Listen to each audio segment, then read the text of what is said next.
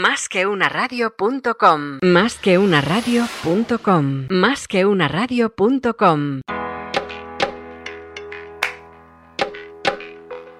Mundo Startups. Mundo Startups. Con Laura González Albo, Laura González Albo y Luis Vega. Luis Vega.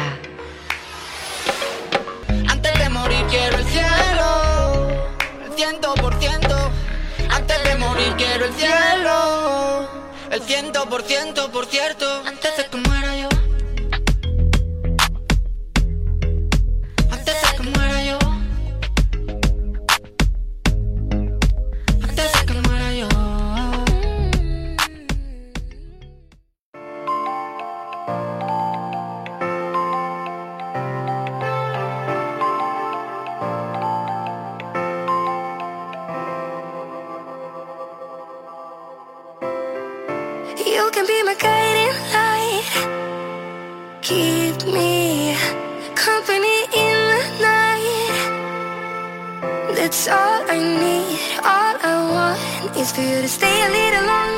Buenas tardes amigos y bienvenidos al programa número 20 de la tercera temporada de Más que Startups. Hoy es el programa número 383 y es día 24 de abril del 2019 pasadas las 8 de la tarde. Estamos en estudio como siempre con nuestra CCO, nuestra Chief Chaos Officer, que es la persona que pone orden en el caos que genera Luis Vega. ¿Qué tal Laura González Albo? ¿Qué tal, Luis? Buenas tardes. ¿Cómo estás? Muy bien, pues nada, doblete, segundo programa del día. Segundo programa del día, no te voy a preguntar por la Semana Santa porque ya me lo acabas de decir, hace una horita escasa y sabemos que todo muy bien y que te has pasado fenomenal. Fenomenal, has fantásticamente bien. La playa. La Semana Santa siempre bien, las vacaciones estupendamente. Por Siempre, mucho me intentes cortar, yo voy a seguir, que pasado fenomenal y que todo fantástico.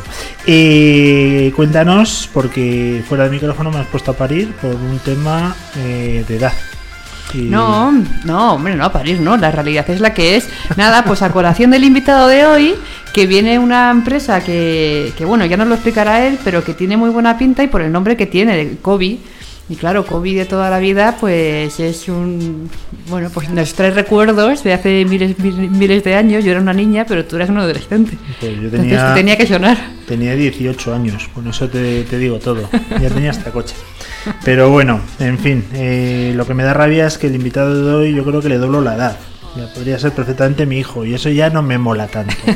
Pero es verdad que la gente de esta generación trae productos buenísimos. Es una persona eh, que ha estado en varios eh, puestos eh, directivos, startuperos y además es ingeniero industrial, que eso tú no lo haces. No. Luego. industrial. Has también estudiado en San Diego, en Estados Unidos, y también tienes un eh, degree in Business Administration, pero ahora me contarás exactamente dónde sacas el tiempo para estudiar. Tenemos con nosotros a Borja Aranguren, cofundador y CEO de COVID. ¿Qué tal? ¿Cómo estás, Borja? Hola, ¿qué tal? Buenas tardes. ¿Todo bien? Bien, bien, muy bien. Fenomenal. Eh, partiendo de la base que podía ser mi hijo y ya mejoró va, eh, ¿qué hace una persona tan insultantemente joven como tú en un mundo tan arriesgado como este creando empresas? Pues mira, buena pregunta. La verdad es que parte de, de ser joven es lo que me ha impulsado a meterme en un mundo tan arriesgado, ¿no? Al final, pues el hecho de no tener ataduras ahora mismo, ni hijos, ni hipoteca, ni nada, pues es, es uno de los motivos por los cuales he creído que era un buen momento para lanzarme. ¿no? ¿Estás seguro? Eh, sí, la verdad es que estoy bastante seguro. No, de lo de los hijos, digo. Esa parte nunca se sabe. Vale. y has lanzado y te has ido al tajo directamente. ¿Pero lo tenías en vena o tienes eh, familia? ¿Por qué? ¿Por qué te has ido? Sí, la verdad es que, o sea, al final, pues mi padre es empresario, mi hermano emprendedor, lo he llevado mucho tiempo en casa, lo he mamado, por así decirlo. A mí me tiraba un poco más la parte de los números, la parte técnica, por eso me hice ingeniero, pero, pero bueno, pues nunca quería dejar atrás un poco la parte más de finanzas, economía, entonces, pues por eso mismo empecé a estudiar también administración y dirección de empresas, que, que bueno, luego te cuento un poquito más. Y entonces, pues bueno, básicamente me atraía mucho la idea de montar algo por mi, por mi propia cuenta. ¿no? Estuve- fui consultor durante más de dos años. En aquel momento pensé que podía ser un buen momento para lanzarme. eh, pero bueno, tuve la oportunidad de entrar en OnTrack, que al final pues era una startup que estaba haciendo muy bien las cosas aquí en España. Entonces dije, pues creo que es mejor que lo, lo aprenda de la mano de alguien como Íñigo Juantegui, que ya tenía éxito en este entorno, y que luego pues del, del paso, ¿no? Y eso es un poco lo que hice.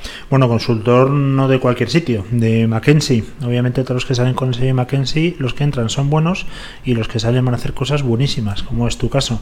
Eh, has hablado bien de On Track porque estuvo aquí On Track y les hemos dicho fuera micrófono, si no los hubieses puesto a parir, reconócelo. Oye, eh, ¿qué hace un ingeniero como tú enfundado en números eh, y haciendo administración de empresas? Y eso es un parcial de vuestra carrera, de, cualquier asignatura.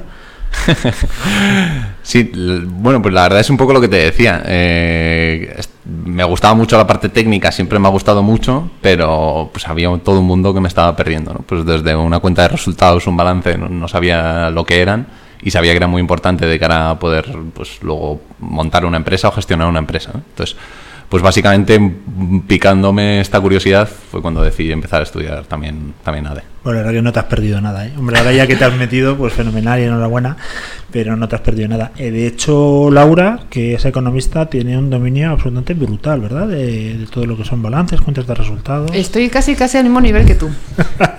Ahí, ahí. Vamos a ver, todos nos dedicamos al tema aquí de los números, ¿eh? Y lo odiamos, por eso no entendemos muy bien qué haces tú en este mundo. Un chico como tú en un mundo como este. Vamos al proyecto en sí, Laura. Cuéntanos un poquito tú que has estado investigando. Pues nada, Borja ha decidido subirnos a todos el, el sueldo pues como un 15%. Así, Así sin más, que ahora nos lo explicará cómo. Se dedica a la empresa a gestionar de forma sencilla y eficaz y totalmente automatizada los planes de retribución flexible y los beneficios sociales para los empleados. Y la consecuencia final es esa, que equivaldría a una subida de, de sueldo de alrededor de un 15%. Cuéntanos, ¿cómo te surge la idea? ¿Cómo, cómo arrancas todo esto? Uf, yo creo que ahí te has tirado un poco el rollo, ¿eh? Nos lo tienes que... nos lo deje argumentar muy bien, que somos de números todos. Nada, nada, lo, lo explicamos. A ver. Básicamente, el- partiendo un poco de dónde viene la idea. La idea viene, eh, bueno, pues yo paso de, cuando era consultor, obviamente tenía pues todo lo que son dietas de comidas y transporte, lo tenía pagado. Eh, cuando ya paso a, a una empresa, a un track como startup, pues bueno, pues la parte de comidas, la parte del transporte, son todo temas que me toca sacar del bolsillo, ¿no? Básicamente, y sobre todo la parte de comidas, pues es incómoda. O bien me gasto mucho dinero, o tengo que andar cocinando pues unos tuppers por la noche, eh, bueno, pues lo típico, ¿no? Que hace todo el mundo. Entonces, bueno, pues yo en aquel momento tenía una fórmula que era muy digital para el tema de los gimnasios, que, pues, al final una startup que está triunfando mucho para un copago muy sencillito, empresa empleados y poder facilitar un acceso al gimnasio muy barato. Y, y, bueno, pues creía que tenía que existir algo parecido para todo el tema del- de las comidas o del transporte que además tenían beneficios fiscales, ¿no? Algo digital, algo muy fácil, que básicamente pues con lo que me facilitase a mí todo aquello que, que, que, bueno, pues que eran, eran temas que yo necesitaba para ir a trabajar y que a la vez me, me surgía una incomodidad con ellos, ¿no? Y un poco a, a raíz de esto surge, empecé a ver qué fórmulas existían en el mercado, pues están los tickets restaurante, que todos conocemos, pues llevan más de 50 años en el mercado, ¿no? Eh, tarjetas transporte, cheque guardería. Pero bueno, pues al final me sonaba todo esto un poquito a siglo pasado y, y sabía que había algo digital que podía, que podía romper mejor en el mercado, ¿no? Cuando ya investigamos un poco más, pues vimos que la penetración no era muy alta, eh, no todo el mundo lo conoce, cuando lo conoce no todo el mundo lo coge, porque no se entiende bien, porque las fórmulas son complejas, porque no son muy flexibles. Y entonces con Kobe lo que pretendemos es pues, pues tratar de dar flexibilidad y facilidad a todo esto. ¿Y cómo lo has digitalizado? ¿Cómo lo has organizado? Y entonces, bueno, pues, pues básicamente ahora mismo cómo funcionaba es eh, las empresas a la hora de contratarlo, eh, por un lado lo que son las personas de, de, recursos humanos tenían que hacer unas gestiones que son un poquito, un poquito tediosas y luego tienen que hacer unos procesos manuales para, pues para recopilar todas las cantidades que los empleados quieren destinar a cada uno de los productos, con comisiones por separado para cada uno de los productos.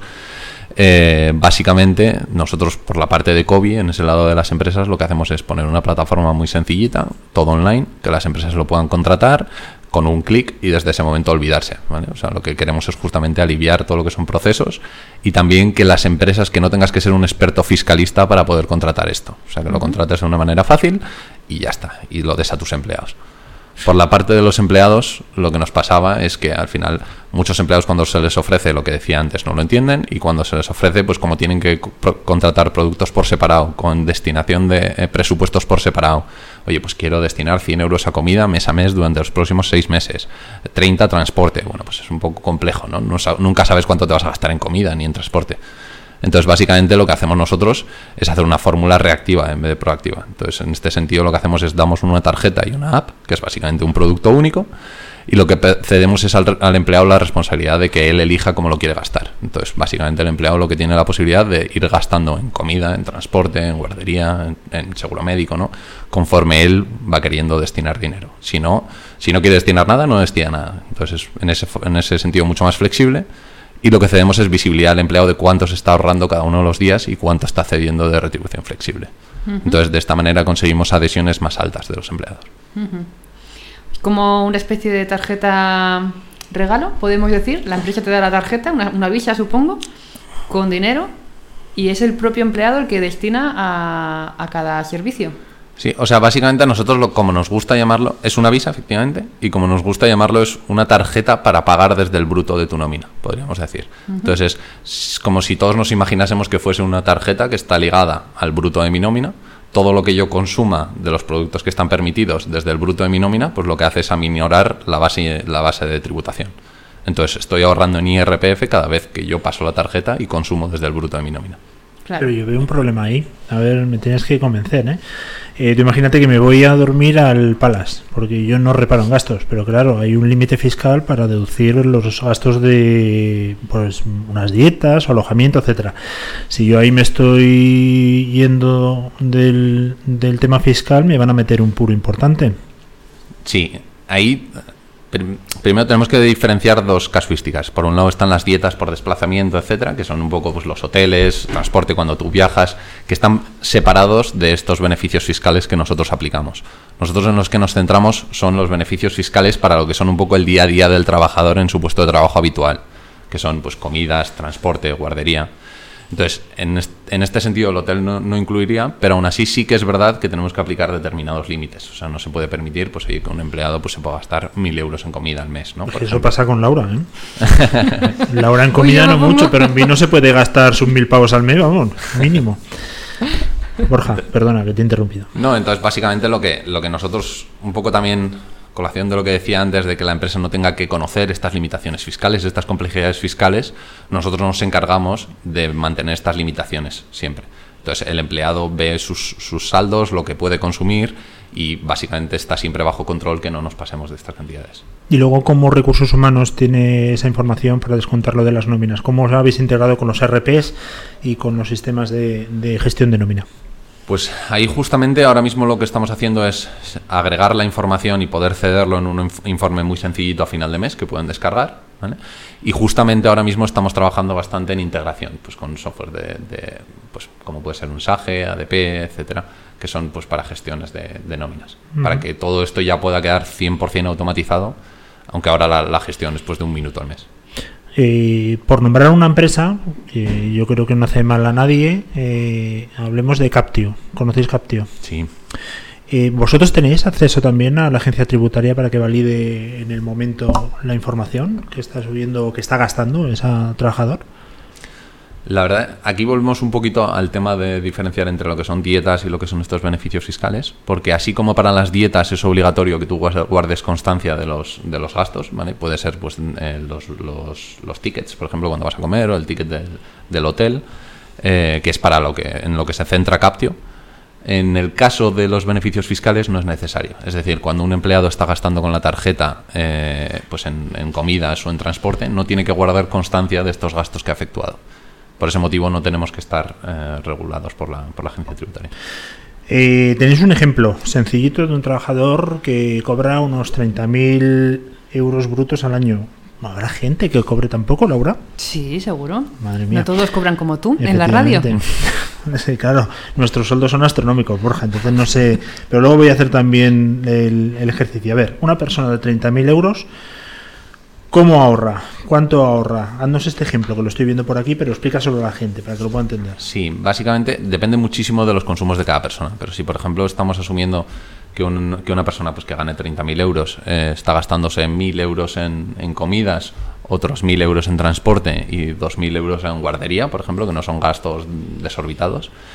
eh, si tú estos 4.000 euros los metes en el bruto, al final lo que hace es bajar tu, tu base de tributación a 26.000 euros. Entonces los, los impuestos que se aplican sobre 26.000 obviamente son mucho más bajos que los que se aplican sobre 30.000. Esto lo que hace es que el tramo alto del IRPF que nos aplica a nosotros en cada uno de los casos nos lo estemos ahorrando por el importe de esos 4.000 euros. ¿De qué podemos estar hablando? Pues podemos estar hablando de, en, caso, en el caso de 30.000 euros, podemos estar hablando de entre un 25 y un 30% sobre los 4.000 euros, que podría ser pues eso, pues unos 1.000 euros, ¿vale? Unos 1.000 euros de ahorro anuales.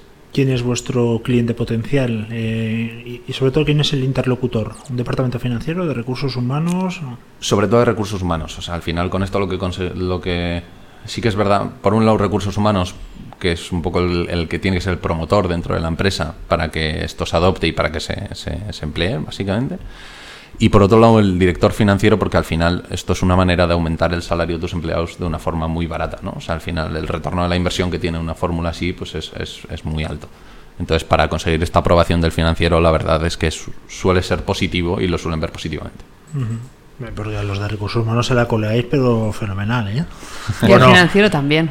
Porque normalmente los financieros tampoco. ¿No? Tampoco presta mucha atención a estas cosas. ¿Por qué me, por qué me estás dando ese zasca? No, no, no, yo, yo, lo, yo lo comento.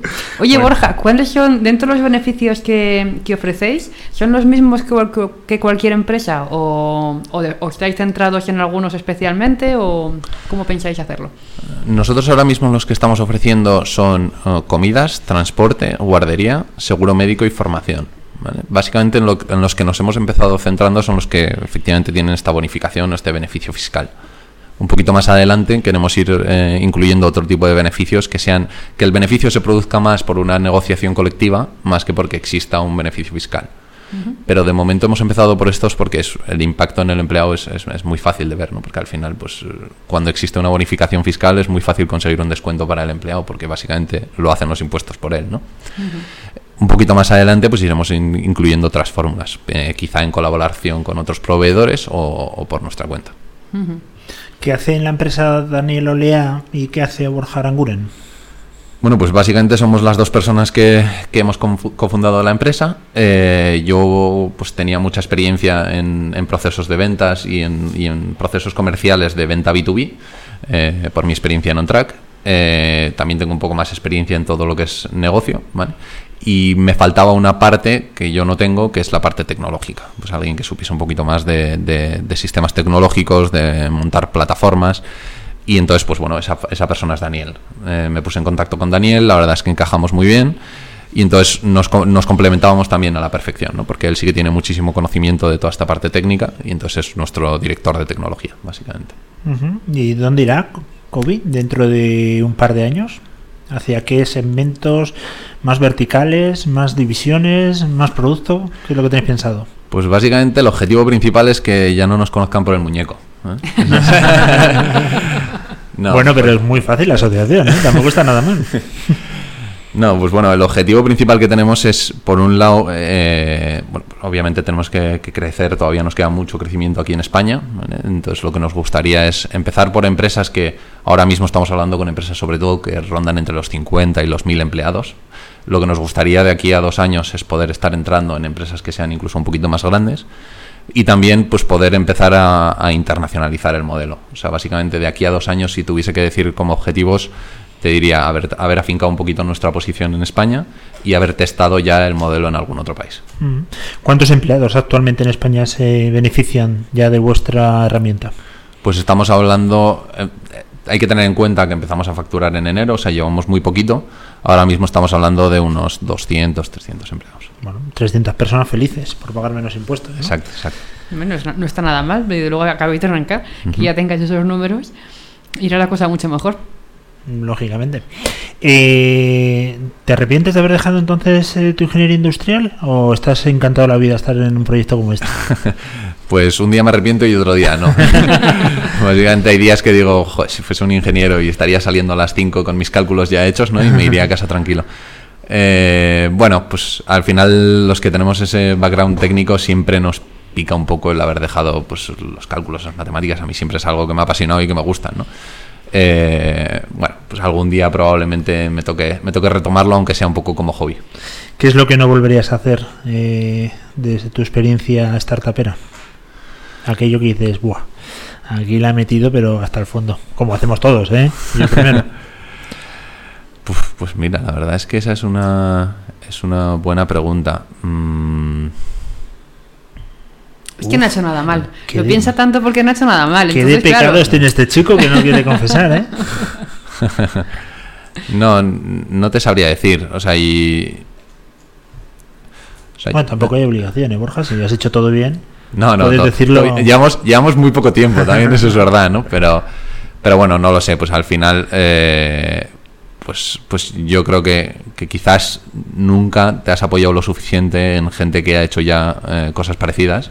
Y por ejemplo, pues oye, al principio nos costó un poquito sacar el producto por, por, por pequeñas tonterías que hubiesen sido fáciles de, de solventar si hubiésemos hablado si hubiese hablado yo por lo menos con más gente al principio que haya pasado por experiencias parecidas. ¿no? Creo que una cosa que sí que me llevo es que con toda la gente que he hablado en el camino de, de lanzar esta idea, eh, siempre ha sido positivo. ¿Cuál es vuestro plan de marketing? ¿Cómo queréis llegar a- al resto de las empresas? Pues ahí queremos apoyarnos bastante de, una herramienta que es LinkedIn, que al final pues nuestro público objetivo es muy activo en, esta red social. Al final las personas de recursos humanos utilizan muchísimo LinkedIn. Entonces pues es una de las vías que vamos a utilizar y luego otra de las vías principales que queremos utilizar es generación de contenidos al final. O sea, al final poder explicar un poquito más y constantemente pues en qué se basa la retribución flexible, eh, que se conozca un poquito más de cara a que pues, la gente cuando está leyendo información que verdaderamente es interesante también les sirva para conocer COVID, ¿no? El mismo momento. es chungo explicarlo, ¿eh? No, no es nada fácil. La verdad tienes es, una tarea de divulgación y, y de enseñanza importante. sí, totalmente. Es un es nuestro principal reto conseguir que al final esto se vea como algo común y para nosotros no tiene sentido que haya una sola persona en España que un día de labor vaya a comer o cenar eh, fuera o que utilice transporte y no lo pague con una herramienta como la nuestra. Porque al final, pues, oye, pudiendo ahorrarte un 30% de este coste, porque no lo ibas a hacer, ¿no? Lo- nuestro reto principal es conseguir que la gente lo entienda de una manera fácil y, y también las empresas de cara a que lo puedan contratar muy Oye, fácilmente. esa tarjeta Visa que la veis antes, eh, ¿la puedes llevar en movilidad? ¿La puedes llevar en el móvil o, o es física de momento? Es física, es física de momento y además también por una razón y es que, por ejemplo, las máquinas de metro mm, no te aceptan el pago móvil o contactless de momento. Entonces, pues, pues por ese motivo también nuestra tarjeta para que puedas pagar en las máquinas de metro, etcétera. ¿Tenéis intención en un futuro de hacer alguna ronda de financiación, buscar inversores o queréis tirar vosotros poquito a poco? Hicimos una primera rondita de financiación con, con algunos business angels que nos, apo- que nos apoyaron eh, y ahora justamente acabamos de cerrar una ronda de financiación ya con, con varios venture capital. Lo que pasa es que todavía no, no es pública, se, se anunciará probablemente esta semana, pero, pero no lo podemos hacer público ahora mismo. Pues entonces no sales del estudio. es así de sencillo. Aquí hasta que no nos lo cuente todo no nos dejamos salir. ¿Estáis satisfechos por lo menos con el acuerdo? Sí, sí, no, la verdad es que estamos muy contentos. Eso es bueno. ¿Y los Business Angels, se puede saber quiénes están en vuestro accionariado o, o también es secreto? Pues la verdad es que todavía lo estamos manteniendo, lo estamos manteniendo confidencial. Nada, va a tener que volver.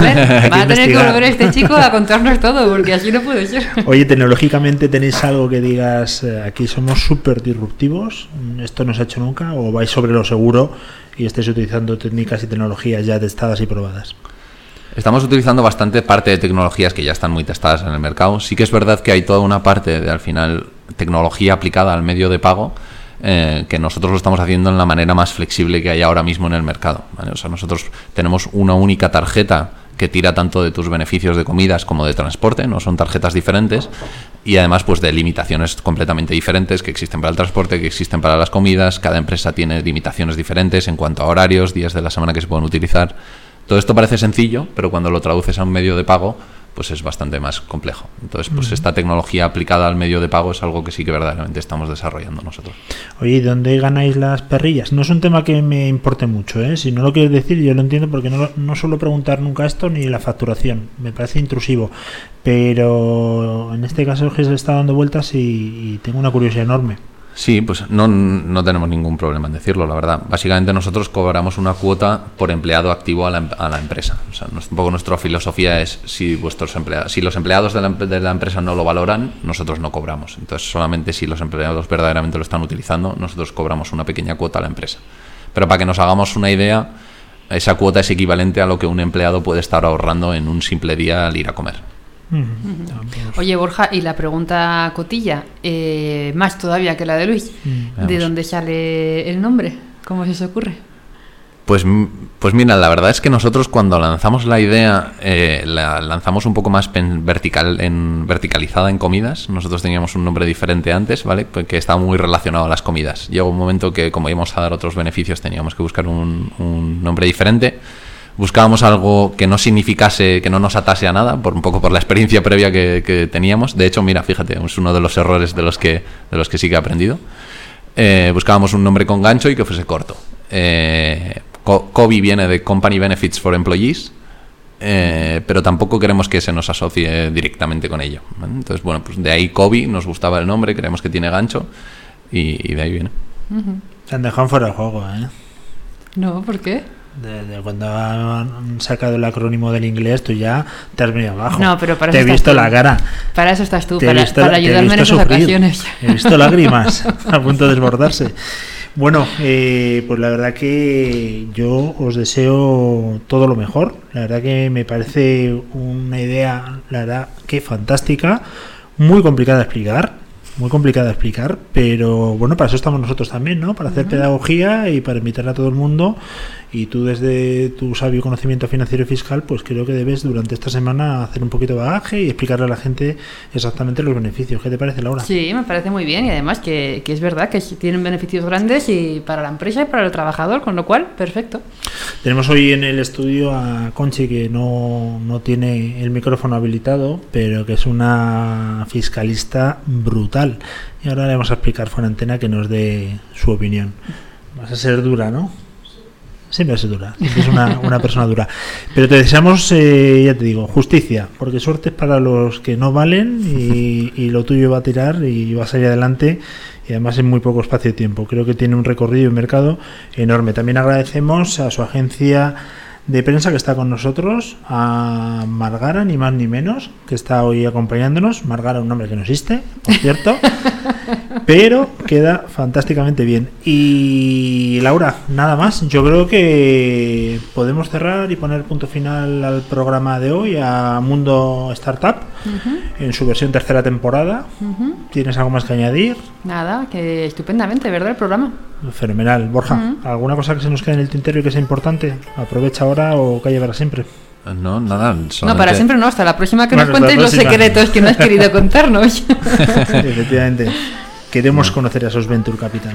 No, que Queremos to- saber quiénes son. Que todo el mundo, si, si no tiene retribución flexible en su empresa, aunque no sea con COVID, lo pida, porque es un beneficio verdaderamente bueno para todos. Fenomenal. Eh, hacemos el llamamiento a toda la gente de recursos humanos y a la gente de los departamentos financieros para estudiar esta herramienta, que puede ser además una herramienta de fidelización con el empleado.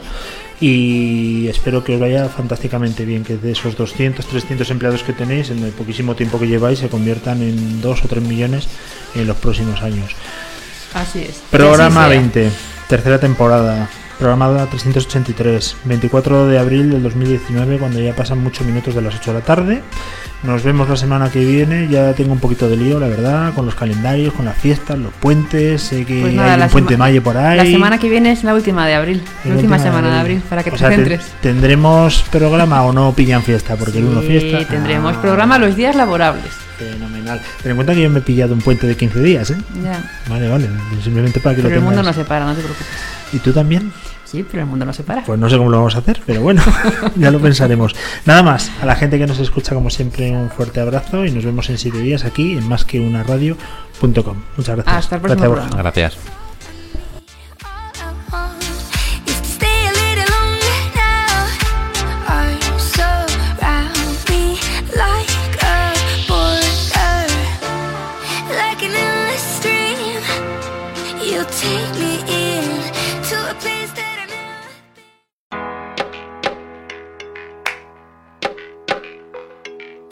Mundo Startups. Mundo Startups.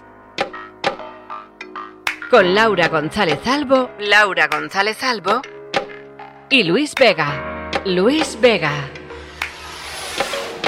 Antes de morir quiero el cielo, el ciento por ciento. Antes de morir quiero el cielo, el ciento por ciento, por cierto. Antes de